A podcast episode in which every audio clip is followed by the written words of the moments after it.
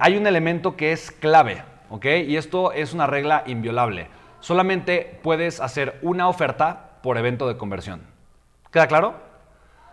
Ya si después tienes mucha, mucha experiencia y has logrado facturar, no sé, medio millón de dólares, una cosa así, ya te doy permiso de, de- meter dos ofertas si tú quieres un evento de conversión, pero antes de eso no. ¿Por qué? Porque una mente confundida nunca va a comprar. Y la mejor manera para confundir a una persona es dándole varias ofertas, es dándole muchas cosas para elegir. Esa es la mejor manera para confundir a alguien. Ah, ah, ah, ah, y termina por elegir absolutamente nada. Entonces, una mente confundida nunca compra, por lo tanto, maneja solamente una oferta por evento de conversión, ¿vale? Ahora, ¿yo qué voy a suponer? Que tú ya tienes una oferta que es irresistible, una oferta que es rentable y que funciona, una oferta que te va a dejar a ganar buen dinero a ti y una oferta que obviamente está bien hecha y bien estructurada, ¿vale? Para todos los que están vendiendo, que dicen de e-commerce, tienen una estrategia obviamente eh, interesante. Recuerden que su, product- su, su- su negocio es volumen. Yo, eh, yo he incursionado, o sea, yo he hecho venta a través de e- o sea, e-commerce. este, eh, obviamente sé lo que es el e-commerce. El e-commerce recuerda que tu negocio es volumen. Si tú quieres ganar mucho, tienes que vender muchísimo. O sea, a final de cuentas, ese es tu negocio, el volumen. ¿Me explico? Y lo curioso y algo súper interesante es que todos los elementos de tu evento de conversión tienen que estar dentro de la descripción del producto. ¿Ok?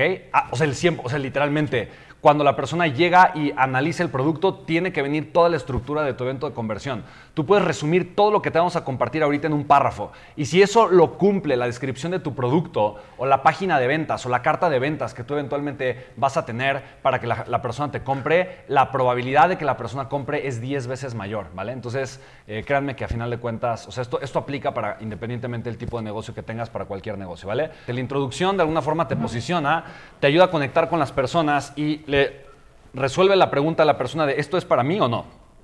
El segundo elemento de la introducción es conexión. La introducción cumple con este objetivo, es conectarme a mí con la persona, ¿va?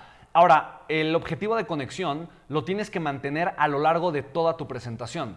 Sin conexión no hay conversión. Quiero que apuntes eso ahí. Sin conexión no hay conversión, ¿ok?